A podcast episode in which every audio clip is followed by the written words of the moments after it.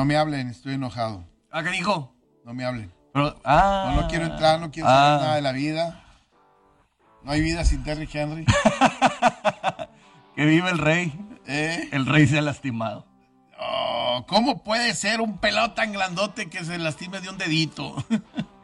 ¿Eh? A, a veces creo que, como en la analogía de Aquiles, Sí. que nadie lo podía matar, fue las- la- una de las partes más escondidas y menos pensadas. Y creo que la locomotora llamada Derek Henry, por desgracia. Para Titanes, la ventaja es que ganan y puedes administrarte de aquí a que sea ple- eh, playoffs y que lo puedas tener de vuelta. Qué gusto saludarlos a toda la gente. Este, aún así estoy contento porque ganaron los Titanes, sacaron un juego verdaderamente difícil. Ahorita estarían como número uno en la conferencia. Eh, una jornada loca de fin de semana donde en el béisbol los Astros siguen con vida. Tenían que ganar un juego para regresar a casa y en casa tratar de acabar y ser campeones. Lo hicieron el día de ayer.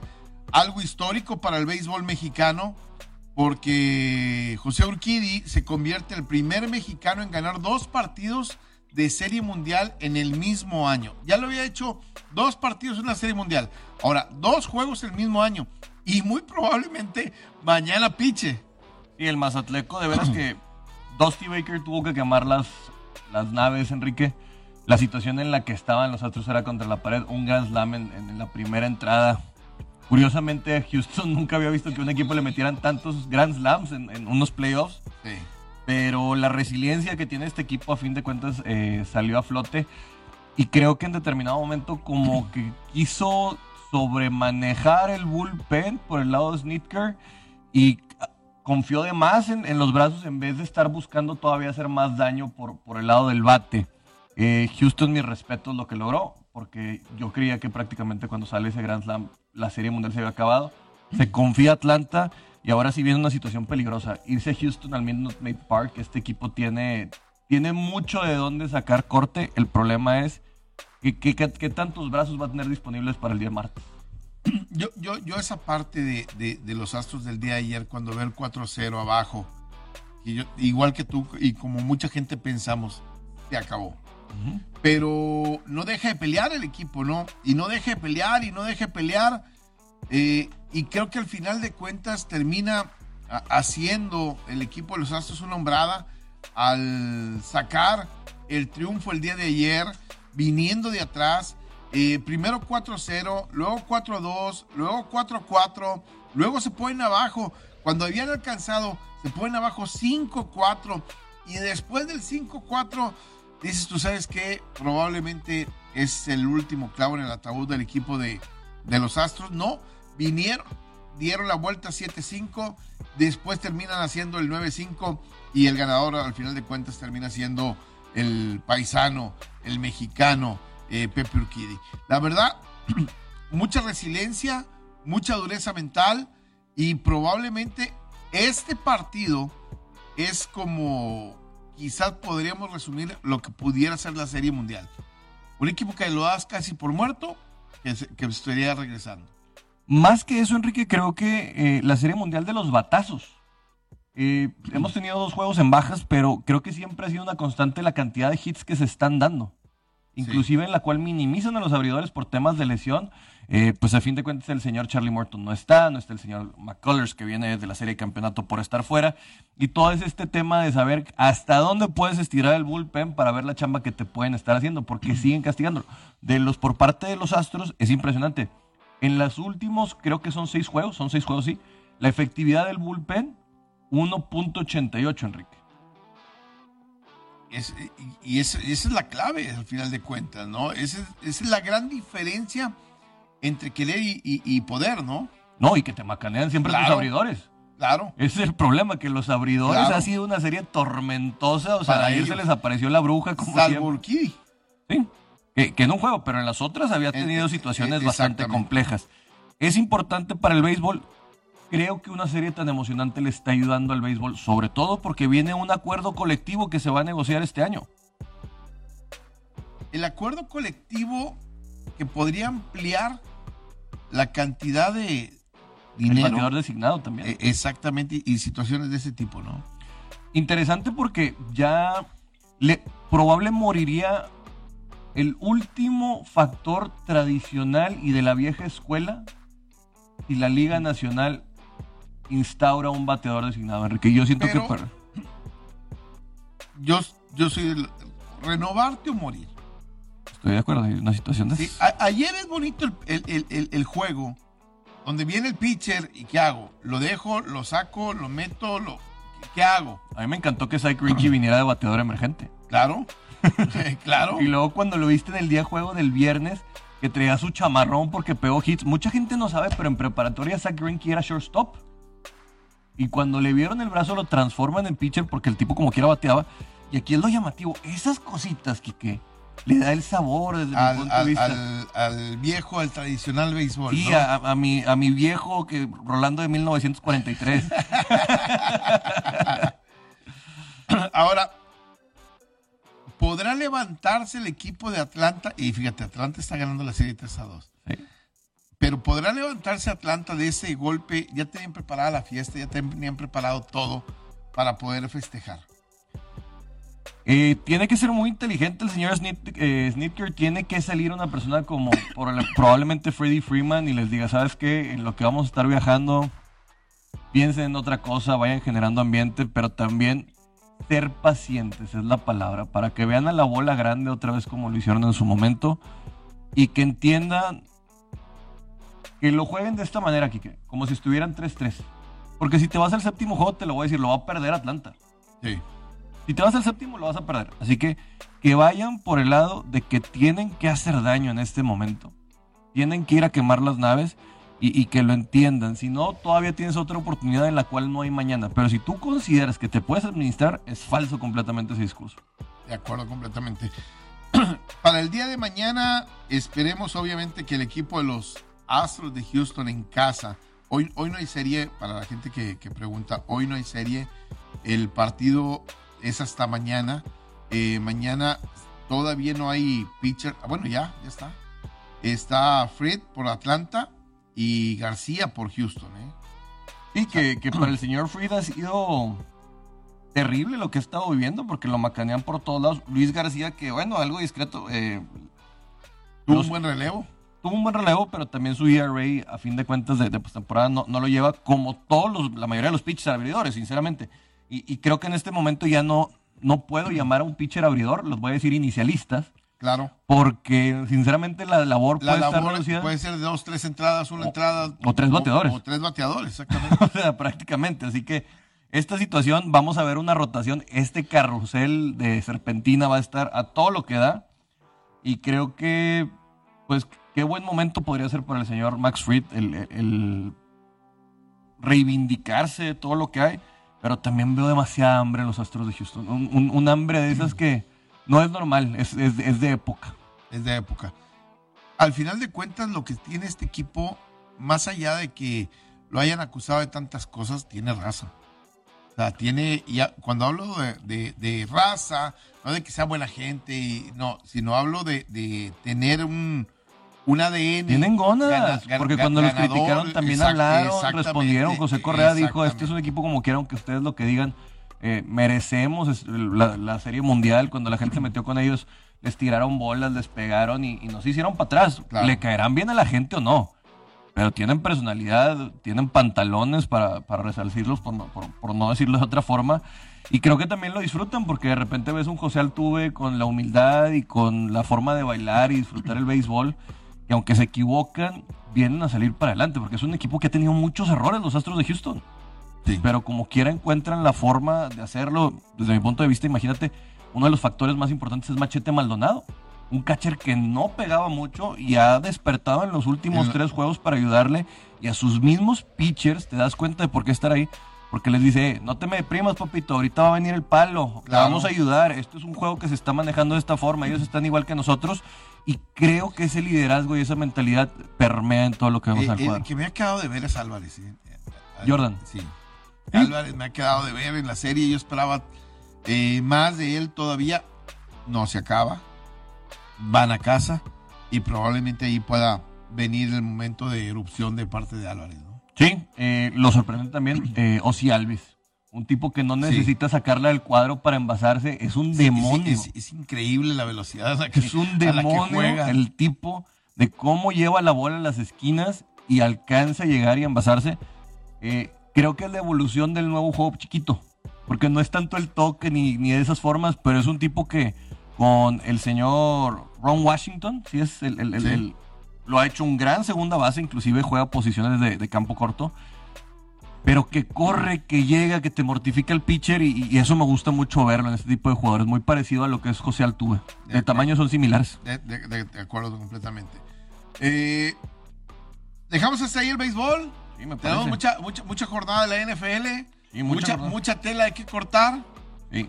Oye, O, la- o- o- o así le damos rapidito al, al- al colegial para la gente que. ah, vamos al colegial porque también hubo cosas bastante, bastante interesantes por ahí en la NCAA.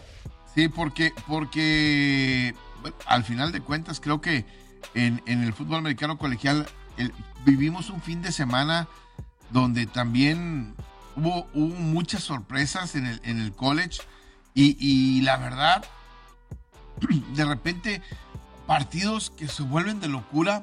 Yo, yo le puse ahí un pesito al de Brigham Young contra Virginia, 66-49 una locura, 113 puntos, en, 115 puntos entre los, 105 puntos en los dos, perdón, este, al- a- 115 puntos entre los dos, fue algo, al- algo loco. Ohio State que batalló con Penn State también, 33-24, y Notre Dame que se ve mejor, a lo mejor ya demasiado tarde, ganó 44-34. Y el descalabro de Iowa, Enrique. Un equipo que se llegó a meter a, los primeros cuatro y ha caído en caída libre porque fuera de lo que es Georgia y Alabama, vamos a decirlo, todos los demás están muy pegados y pueden perder con quien sea. Una de las batallas bastante, bastante llamativas que de 1962 no estaban en el top 10 ambos equipos es la batalla de los Michigans. Michigan contra Mi- Michigan. Michigan contra Michigan State, que parecía que le iba a ganar Michigan. Y eh, yo afortunadamente ahí le puse Michigan State y se mantiene invicto 8-0 Michigan State, quitándole el invicto a Michigan. Eh, ahí, hay una actuación de uno de los corredores que es fantástica, tuvo cinco, cinco anotaciones y que se puede perfilar en algún momento incluso para el ganador de Heisman. ¿eh? y que un novato de Michigan, ahorita no te- te- déjame te paso el, el- el stat, eh, tres recepciones y ya llevaba más de 150 yardas. Sí. Impresionante, pero creo que desde esta forma lo voy a decir, Jim Harbaugh está salado con Michigan. Y, y la otra pregunta para mucha gente es, Cincinnati, que es el número dos, ¿es de a de veras? No, no, Cincinnati, desde mi punto de vista, inclusive... Es semana batalla con Tulane y Tulane no trae nada en el morral, ¿eh?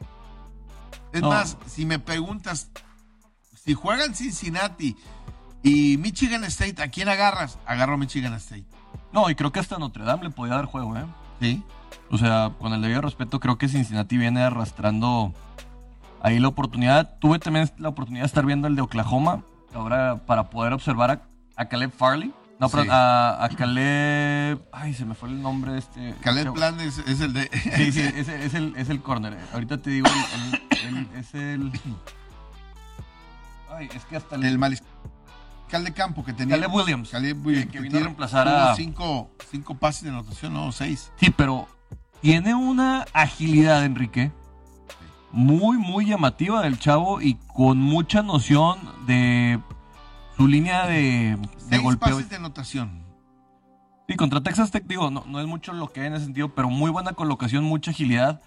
Eh, no creo que vaya a ir este año porque creo que es novato sophomore, pero en tres años probablemente vamos a estar hablando de que este tipo va a ser uno de los que se, se lo van a estar Ahí, peleando. ahí el que se cayó fue Spencer Rattler, que era este prospectazo para mucha gente y termina pues, siendo este, entrando de sustituto, tuvo 5 de 5, 67 yardas, una anotación, pero no hay nada más detrás de, él. ¿eh? O sea, yo creo que esa es una de las grandes este, decepciones en la temporada. Eh, y, bueno, vamos a ver si este muchacho eh, puede Caleb Williams hacer las, las, cosas y llevar al campeonato al equipo de, de, Oklahoma. Pregunta. Tú estás en la situación de este chico Spencer Rattler. ¿Te irías a la NFL ahorita para irte a hacer una segunda ronda o buscarías un cambio para alguna universidad que te pueda tomar y que puedas mejorar el siguiente año y subir en el draft? Me iría a la NFL porque no hay mariscales de campo. Este, ah, eh, por, por, la coyuntura. Por la coyuntura, exactamente.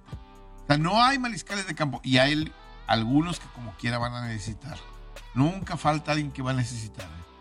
Y por ahí me puede ayudar a irme a un mejor equipo que irme con un equipo desesperado que necesita un mariscal de campo. Okay. Y voy a poner un ejemplo. ¿ah? Detroit. Dice Spencer Rattler o Jared Goff. mejor continuó con Jared Goff. exactamente, ¿no? Vamos a una pausa. 92.1 FM, 660 DM. Estamos en ABC Deportes.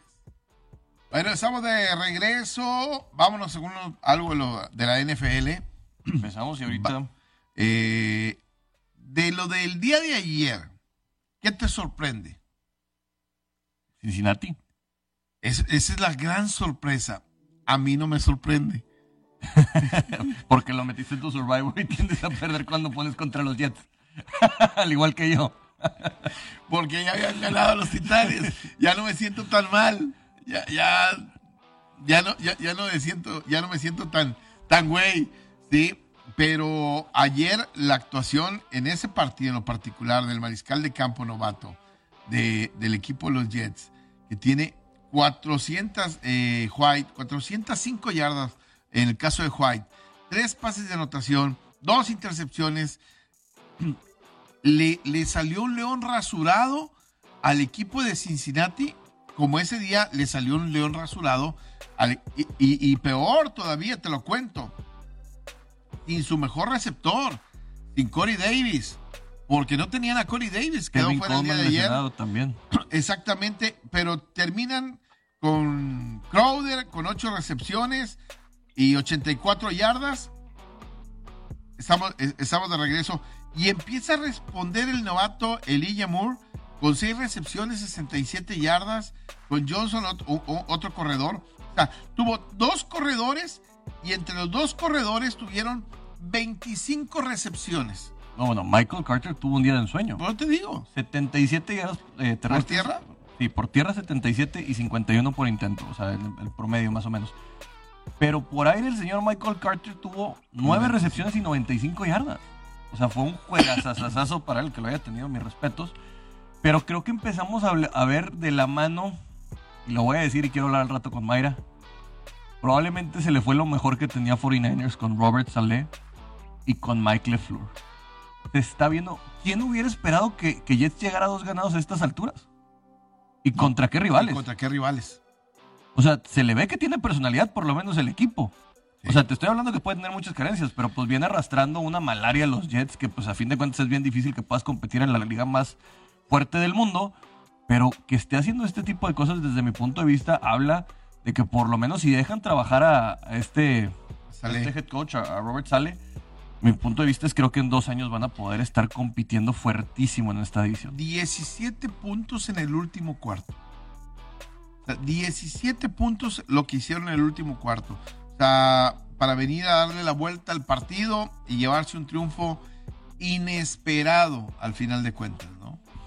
No nada más inesperado, creo que también me los que estuvimos viendo los últimos 15 minutos del último cuarto, veías la cantidad de pases que encallaba el señor eh, Burrow, o sea, que él sentía la presión y bueno, ya nomás el incompleto, ya nomás el incompleto porque lo diagnosticaron, le interceptaron, lo metieron en muchos problemas. Lo, que pasa que lo mismo vivió Ryan Tannehill, los frontales, la línea, los frontales y, lo que viene a ser los linebackers del equipo de los Jets juegan bien son, dominantes. Y creo que les faltaba alguien. Tú ves a Robert Sale como la sangre que le mete, cómo se emociona, que se mete al campo.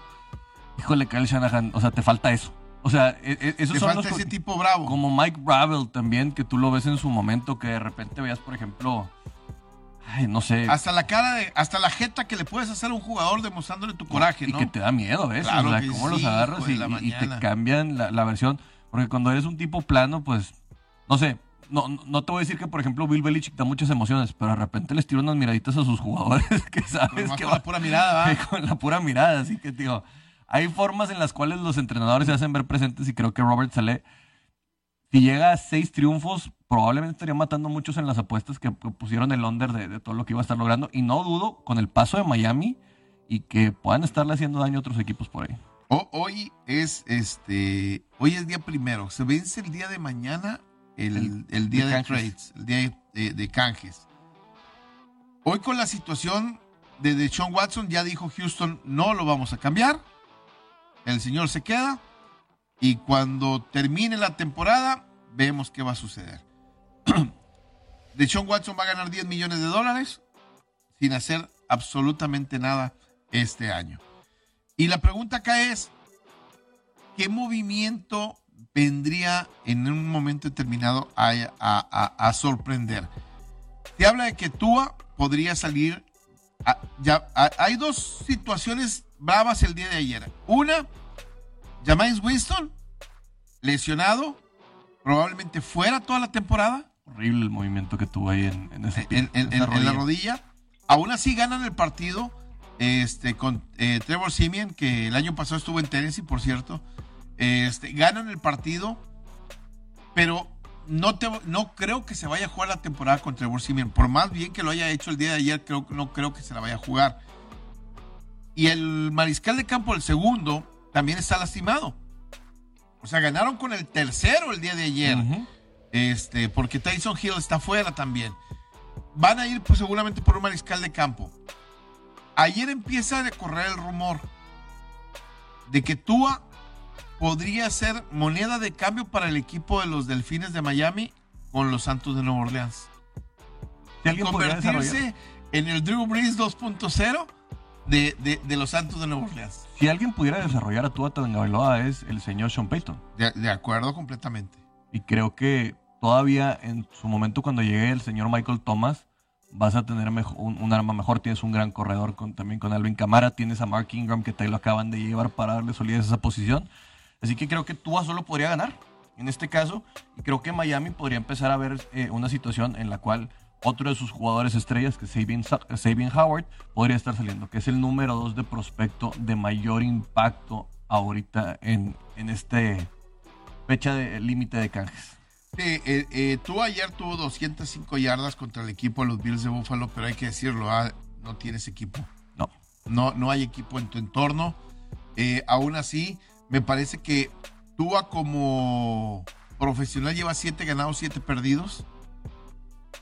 Esto se le puede revertir, obviamente, pero creo que si Santos, el día de ayer, que para mí les ponía yo que es la, la- es la kriptonita de, de- de Brady, y alguien me decía, no, pero le ganó en playoffs. Está, bien, estoy de acuerdo, le ganó en playoffs. Pero en temporada regular llevas tres derrotas de forma consecutiva y, y- y además secándote. Y todas, creo, fueron con su mariscal de campo sustituto.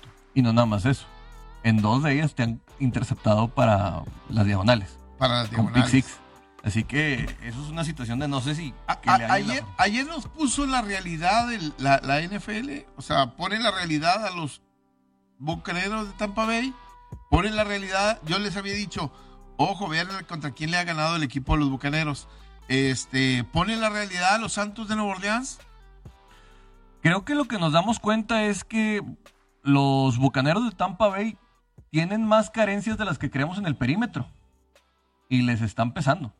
Ayer, ayer ¿sabes qué me dio gusto? Cuando ves, ves a alguien que regresa a casa y lo ves con gusto jugar. Leonard Fournette. Mark Ingram. Ah, bueno. Él Mark Ingram también con el equipo de, de- de los Santos.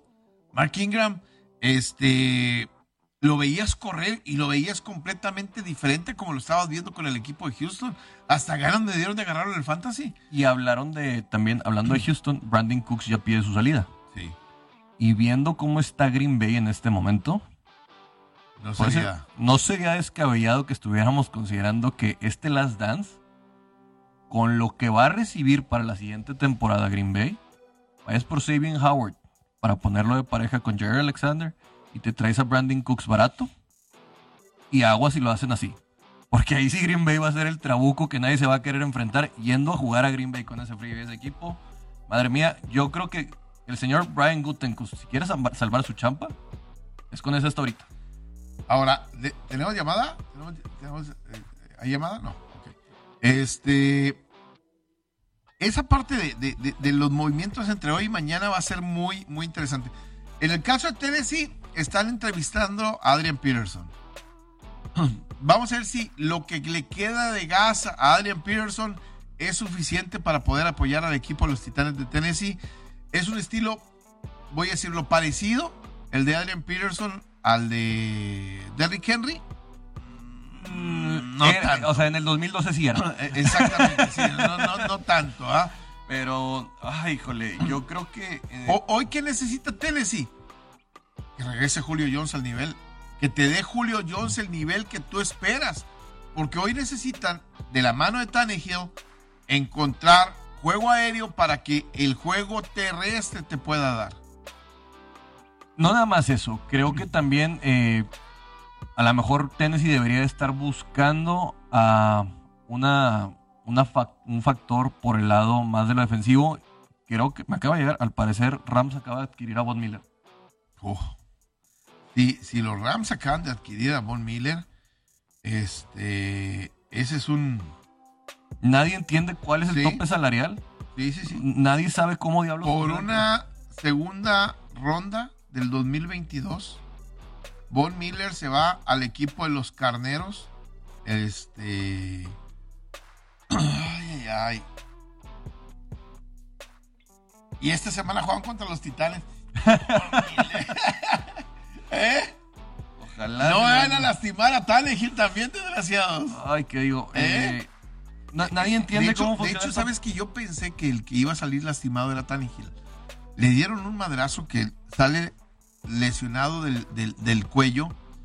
Y cuando veo la lesión de, de, de Derek Henry, que lo tapean y todo eso, y regresa al partido y termina el partido, y tiene 28 carreos prácticamente en el juego, 26 acarreos, dije yo, no me, voy a esperar el lunes y a lo mejor va a salir con que Tannehill está Lesionado. la- lesionado.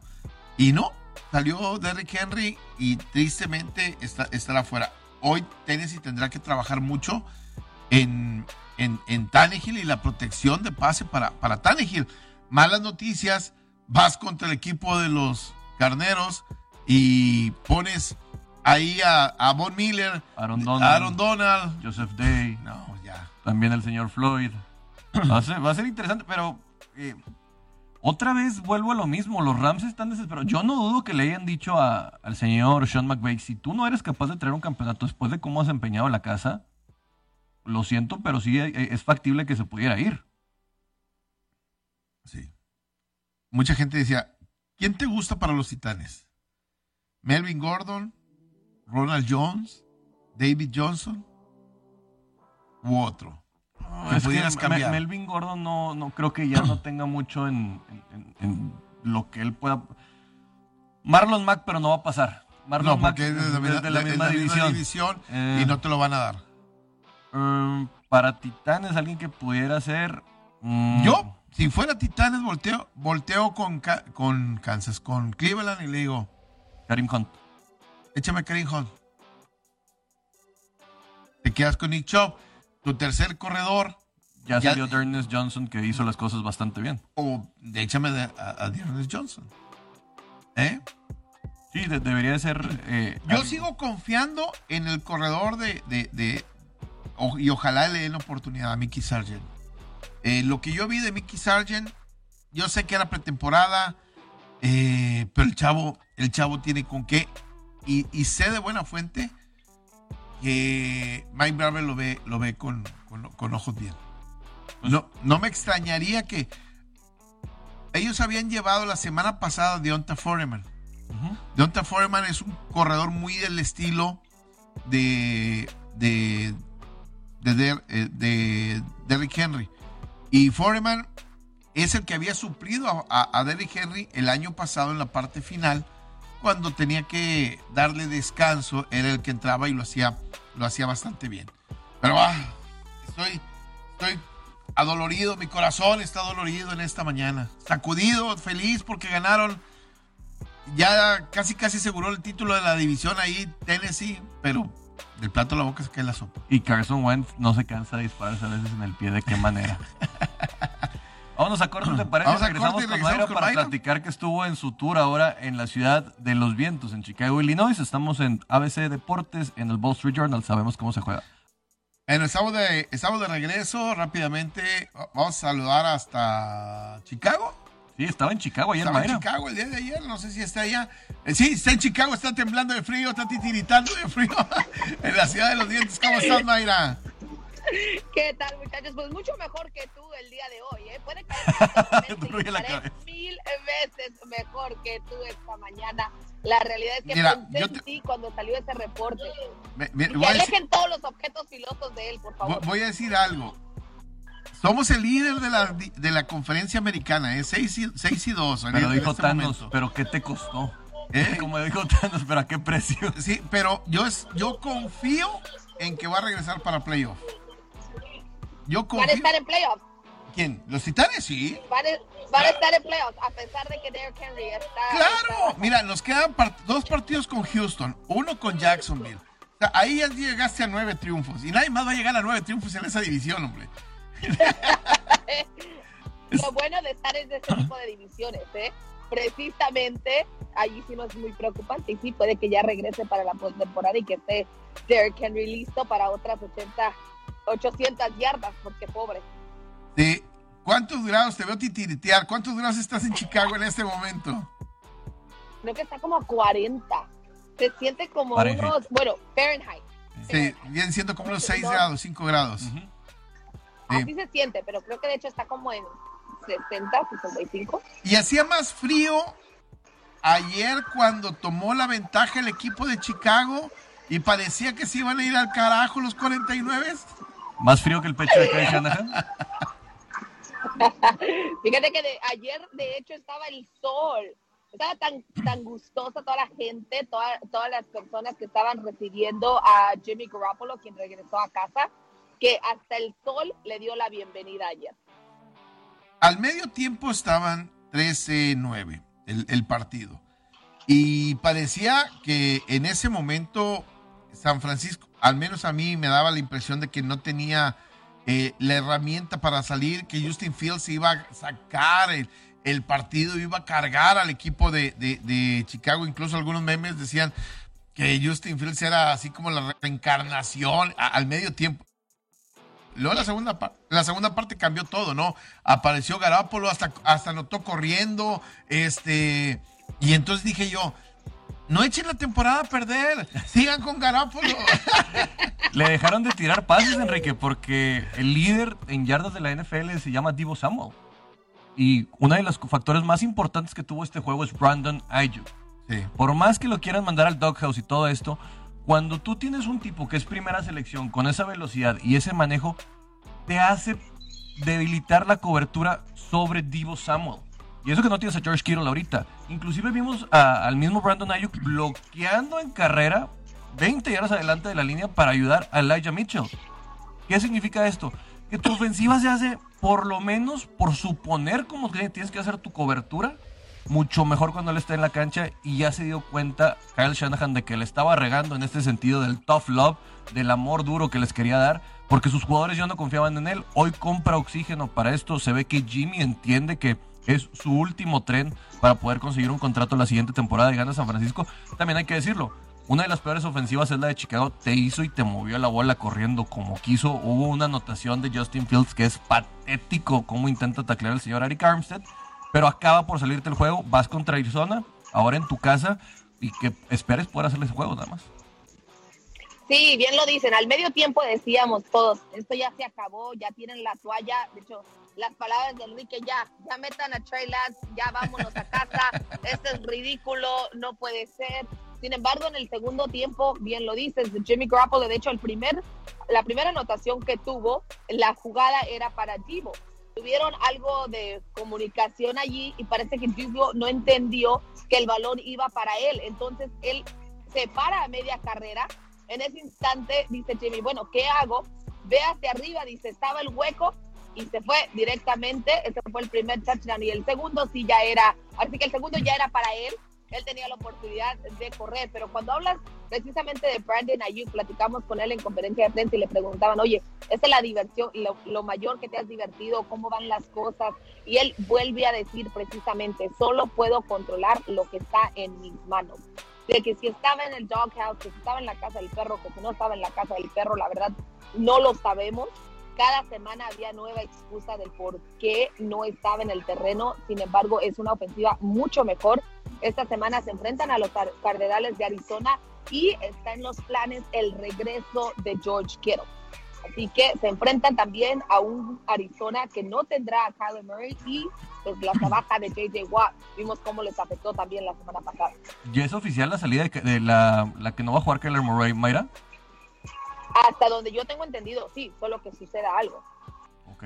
Sí, mira, yo, yo espero, este, en la posición de San Francisco ahorita es para pelear un, un, lugar. El séptimo. El séptimo, con las Panteras de Carolina que ayer sorprendieron, que me sorprende lo de Calvin Rayleigh, este, que no juega y por situaciones personales y luego pone una carta eh, y, que no, se, no está emocionalmente. Y, esto obviamente cada vez está pegando más al, deporte, ¿no? Eh, pero ese es el lugar que están buscando ellos. E, ese es el lugar que van a pelear con incluso con Minnesota, con una eh, ventaja, creo yo, para el equipo de San Francisco, que Minnesota tiene un rol de juego salvaje. Y por ahí a lo mejor se puede pelear, meter algún otro, pero creo que San Francisco tiene menos problemas en su rol de juegos que el equipo de que el equipo de Minnesota y que el equipo de las Panteras. Que a San Francisco ventaja que todavía le queda jugar contra Jaguares y Houston por ahí, a lo mejor ya le crecieron los enanos con los Bengals, de que ya no son tan débiles como muchos pensaban, pero también tienen sus pifias como lo hacen contra, contra los Jets. Pero lo cierto es que la NFL hoy más que nunca ayer en Halloween se nos apareció la bruja a muchos, o se les apareció la bruja a muchos. Hombre, maldito Halloween, ya no quiero saber nada de noche Sí. La calaca vino a llevarte a uno de tus hombres antes de tiempo. Mayra, ya tiene un altar de muertos, Enrique, con el pie de Derek Henry. Tus flores de cempasúchil y todo. Yo les, voy a, les, voy a, dar un, les, voy a dar un dato, eh, que no es poca cosa. Ándale, ándale. Sí, porque siempre me menosprecian a mis titanes. Tienen 17 triunfos cuando han sido desfavorecidos por más de, de 6 puntos en las apuestas. O sea, Mike ah, Bravel. Son buenas noticias. Mike Bravel, cada vez que el equipo parece que está fregado, 17 triunfos ha tenido. Cada vez que, por ejemplo, ahorita contra los Carneros, abrió seguramente con lo de Henry, debe de haber abierto a menos 8 o menos 9, una cosa así. Bueno, yo eh. me atrevería a decir que hasta menos 14. Ah, tanto así. Que... Estamos hablando del equipo. estamos hablando del mejor. Estamos hablando de. Sí, pero ¿quién, ¿quién hace todo el juego terrestre de, de los Titanes? Pero, Sin Derek Henry no tienes juego terrestre, tienes un juego aéreo con un Shanahan que, a ver, Shanahan, ¿qué tan bueno es? ¿Qué tan bueno es? ¿Qué, ha, ganado los últimos? ¿Qué ha hecho esta temporada? Pues ganar, temporada. ganarle a Buffalo, ganarle a, a, ah, pero con a Kansas. Henry sin, sin, correr de Rick Henry más de 100 yardas, ¿eh? Ayer volvió a ganar un partido que nadie esperaba, nadie le da beneficio a Tannehill y mi Tannehill de oro es los, va, nos va a cargar, fíjate. Oye, Mayra, nomás para cortar la malaria del eh, eh, Titans Weekly, eh, me preocupa el príncipe azul de, de Los Angeles Chargers. Ayer yo creía que, que realmente él iba a castigar a los Patriotas y Justin Herbert tuvo un juego para el olvido. En general, todos los Chargers cada vez se alejan más en los Power Rankings o, de las eh, pretensiones que pudieran llegar a tener para los playoffs este equipo. Es su segundo peor partido en la carrera de NFL de Justin Herbert. De hecho, el peor fue precisamente contra los Patriotas el año pasado y desafortunadamente lo volvieron a interpretar en dos ocasiones. No sé qué es lo que está sucediendo, si los Browns llegaron y los acabaron. Obviamente también para ellos la salida de, de su corredor fue una baja sensible, se les acabó el juego terrestre. Pero bueno, cada quien, ¿verdad? Para, para no regresar al Titans Weekly.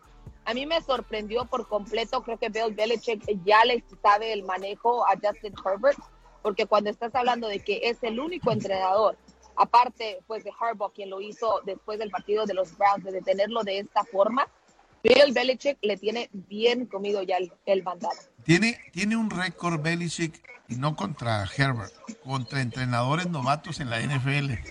Sea, los mata. Creo que tiene 15 y 1, una cosa así. Los agarra tiernitos. Los agarra, sí, a los entrenadores novatos los mata. Y ayer creo que fue exactamente lo que sucedió. Agarró un entrenador novato. Y la otra parte, el desarrollo de Mac Jones me parece espectacular. Este equipo de, de, de Nueva Inglaterra va caminando y puede encontrarse de repente en el séptimo eh, lugar. ¿eh? Va a pelearlo con Pittsburgh, va a pelearlo con Cleveland que se está cayendo. Eh, Cleveland ayer se equivocó al poner a, a, a Mayfield y no dejar a Casey Keenum.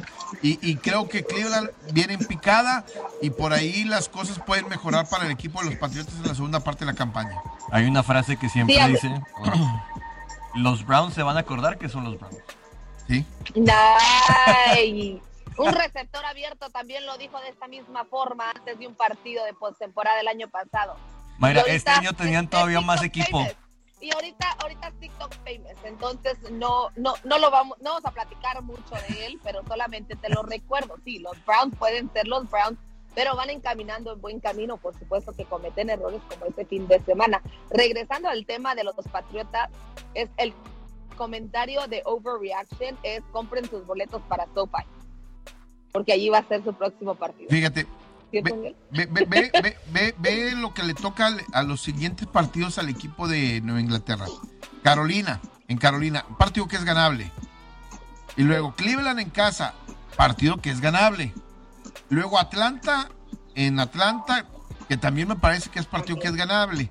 Luego reciben a los Titanes de Tennessee. Este, ahí van a sufrir, pero puede ser, puede ser, puede ser ganable. Eh, y luego Buffalo en Buffalo, Indianapolis, Buffalo, Jacksonville y Miami. Yo sí estoy contando una, dos, tres, cuatro, cinco, seis triunfos más para el equipo de, de Patriotas. Y con los cuatro que tiene, estamos hablando de un 17. Y un 17 puede ser que te, estén metiendo a, a playoff, ¿eh? De Patriotas, eh, mucha gente no les daba la oportunidad porque literalmente, físicamente, en sus fotos sin camisa, el señor Mac Jones no era sexy. Porque tenía su pancita, porque tenía ahí un poquito ahí de, de, de jabonera y todo. Pero es un tipo que es inteligente para, para saber hasta dónde no puede. Hablaban de que no tenía brazo para llegar en 40 yardas. Ha hecho que Kendrick Bourne prácticamente le haya ido bien, porque Kendrick entendía que con Jimmy Garoppolo iba a tener cosas muy similares. Y nunca podemos dejar de fuera a Josh McDaniels. La defensa de Patriotas va a seguir funcionando porque nunca tuvo a Stephon Gilmore y ha sabido más o menos sacar las cosas adelante. De hecho, este tipo, el que viene de Detroit, el Edge Rusher, ha tenido una temporada de ensueño. Está haciendo las cosas bastante, bastante bien. Y creo que también Bill Belichick esta temporada dijo, bueno, le voy a dar la oportunidad a mi equipo de no ser tan agresivo y tan demandante, pero creo que las cosas les están saliendo. Aguas para la siguiente temporada porque el este de la americana, reitero, Robert Saleh va a cambiar la fisionomía de los Jets. Los Buffalo Jets, eh, los Buffalo Bills ya están ahí y luego los Patriotas. Prácticamente Miami es el único que dice, bueno, yo me voy a otro lado, me, me, me ensarto en una red atunera porque no quiero crecer con nadie. Ahora, Pero Miami ya estaba en camino para crecer. Miami esta temporada, yo no sé qué está sucediendo con ellos, porque también ya estaba mejorando las cosas y el año pasado cuando los Patriotas quedaron tan abajo, era el equipo que se estaba quedando atrás. Pero creo que estoy de acuerdo contigo, de cuidado con esa, esa división, porque están, se están armando muy bien. Hablando precisamente de Kendrick Bourne, cuando comenta, me, me, ha agradado mucho su juego porque el año pasado cuando estuvo con San Francisco se le caían demasiado los balones hasta en práctica, ¿eh? Creo que ese cambio le ha servido muy bien. Y Mac Jones no era tanto el cuerpo, ya to, la mayoría decía que estaba listo para la NFL. ¿eh? Es un tipo es un tipo inteligente. Oye, el que se vio el día de ayer también inteligente, se vio bien, y hemos platicado, es Cooper Rush con el equipo de los Vaqueros de Dallas. Sí. Fueron y sacaron un bravo triunfo en Minnesota. Desgraciado, me echaron a perder mi parlay, pero este fue un triunfo valioso y el muchacho demostró tener carácter. Y lo de Dak, bueno, debe entrar en una zona de tranquilidad porque le diste un partido de, de reposo y que mucha gente que incluso a lo mejor los mismos vaqueros pensaban, bueno, si lo perdemos, no hay tanta bronca, estamos en una división este, media mediocre, pero lo ganaron y sigues peleando en la parte de arriba en la, en la tabla, ¿no? Sí, lo llamativo es que yo creo que este coordinador ofensivo de Dallas no les va a durar mucho, ¿eh? Sinceramente, lo que estoy viendo de cómo distribuyen el juego, a Mari Cooper tuvo una gran serie en la que ataca dos veces, donde se movía, reculaba. Recordemos que ya va a estar de regreso el señor Gallup, si es que no se va a trade.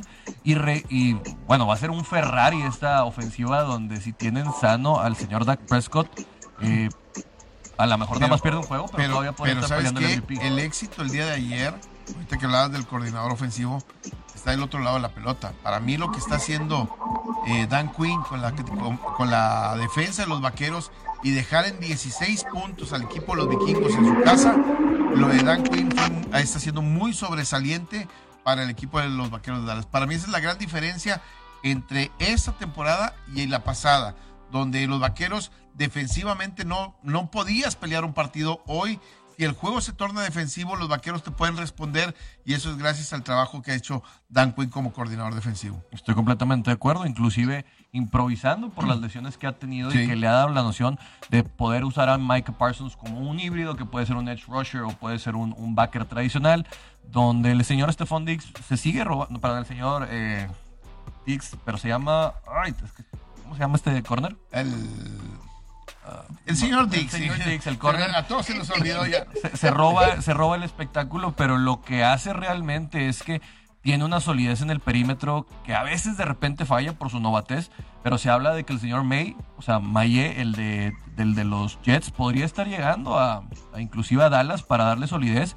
y pues sería bastante, bastante interesante porque algo le falta al señor Dan Quinn un safety de esa naturaleza para poder empezar a transformar a, esta defensiva en algo similar. Dix. Algo similar a la defensiva, a la legión del boom que tuvo en Seattle y que le puede dar frutos, sinceramente, a Dallas. Exactamente. Vamos a hacer una pausa. Compañeros. Ah. no, solamente iba a decir, quiero que la productora escriba el momento porque creo que es la primera vez que todos estamos de acuerdo que la defensa de Dallas es buena. Sí. Ahora sí. Eh, ahora sí, Vamos a una pausa y regresamos rápidamente. 92.1 FM 660 DM. Estamos en ABC Deportes. Bueno, estamos de regreso rápidamente. Vamos con, con, Mayra para platicar de los últimos partidos de, de, esta jornada, de los eh, llamados este, partidos que a lo mejor no tienen tanta atención como fue el Seattle contra Jaguares.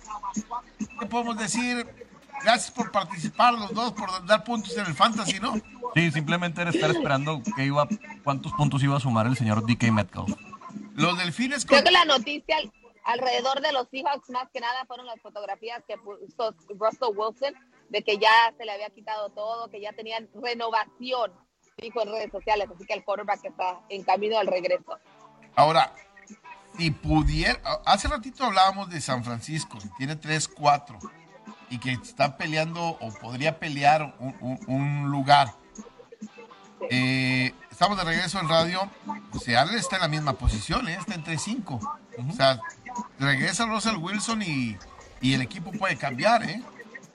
Lo bueno de esto es que San Francisco se enfrenta a los Cardenales, después recibe a los Rams y va a Seattle a enfrentarse a los Seahawks. Entonces creo que eso es lo que le ayuda de un sentido al equipo de San Francisco, siempre y cuando logre el triunfo ante los tres. Los Rams, el día de ayer, hicieron lo que todo el mundo pensamos que iban a hacer. Y le metieron 38 puntos, iban 31-0 y luego desaceleraron, terminaron el partido 38-22. Y Matthew Stafford sigue estando en la pelea por el MVP o no está. Creo que sí. Claro. A, fin de cuentas. Lo que más le ayudó a Matthew Stafford es una lesión de Derek Henry, en cierta manera, que por fin a lo mejor íbamos a ver un MVP que fuera un corredor, pero pues ya no. Se quedó. Ya no será. Eh, ya no, ya no. Estas puñaladas no se detienen. pero creo que Matthew Stafford podría hacerlo. Vamos a ver qué también puede hacer Kyler Murray, porque pues Baby Yoda tiene muy en favor a los oficiales, pero pues creo que por lo menos estos dos corebacks son los que perfilan para, para llevarse el MVP. Vamos por el respeto de Ryan Tannehill. Vamos por el respeto. Ryan Tannehill, tú vas a ser el verdadero MVP. Vamos a demostrarle a la gente que sin... Y, voy a decir algo, ¿eh? Pero bueno, no, no lo digo mejor porque... No, vamos a escuchar, vamos a escuchar lo que dices.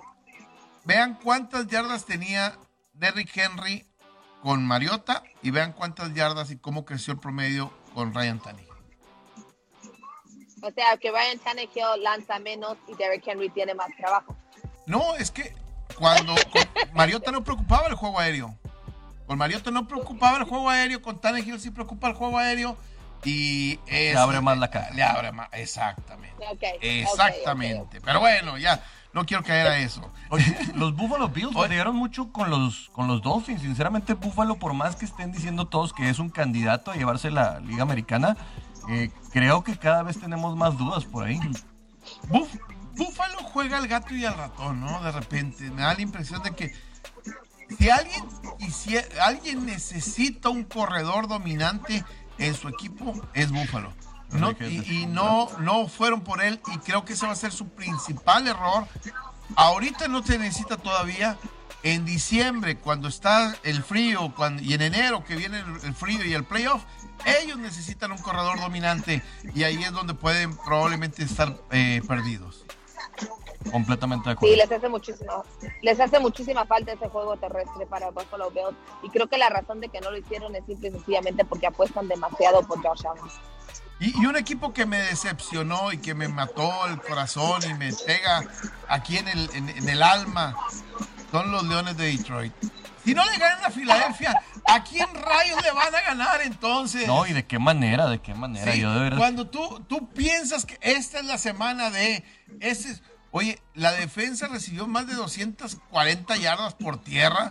¿Es qué? Déjate, y toda la gente que creía que Gainwell iba a tener un gran partido para su fantasy acabó muriéndose de nada.